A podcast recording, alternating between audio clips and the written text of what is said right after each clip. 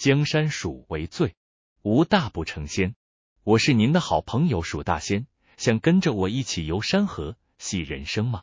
欢迎收听鼠大仙的三分钟快闪探索之旅。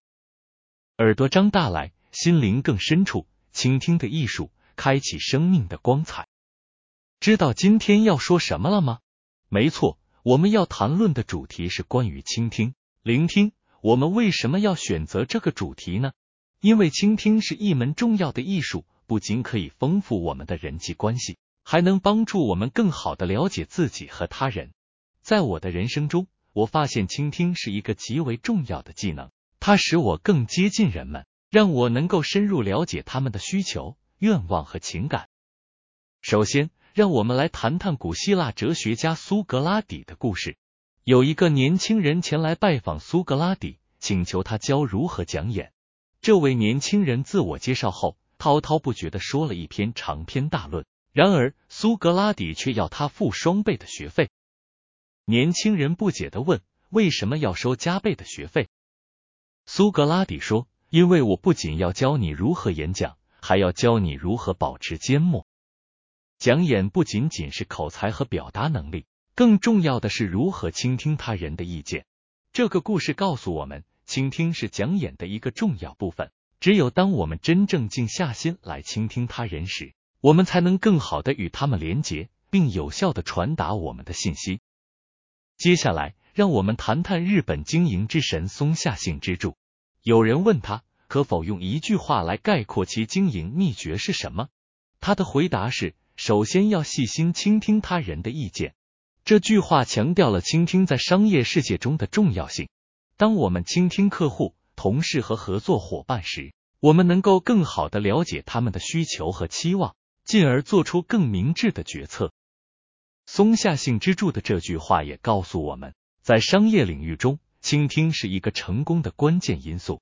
如果我们忽视了他人的声音，我们可能会错过重要的机会，并且无法满足客户的需求。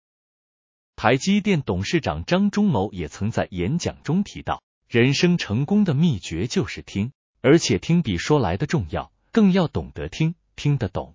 这句话强调了倾听在个人成长和成功中的关键作用。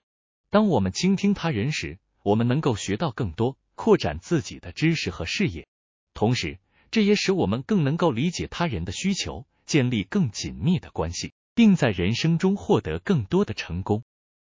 现在，我想问问各位听众朋友。你们是否在日常生活中有类似的倾听经验，或者是否曾经因为倾听他人而获得了更多的机会和成功？还是你只是一味的顾着自己，一直说而忽略的别人的声音呢？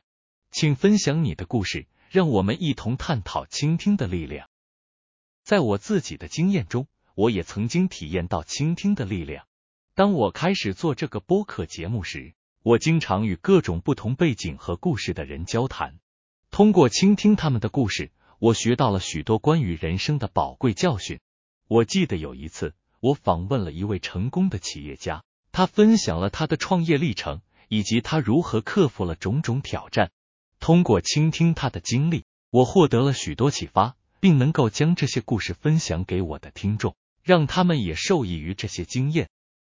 此外，在和我的听众互动时，我也经常倾听他们的意见和建议。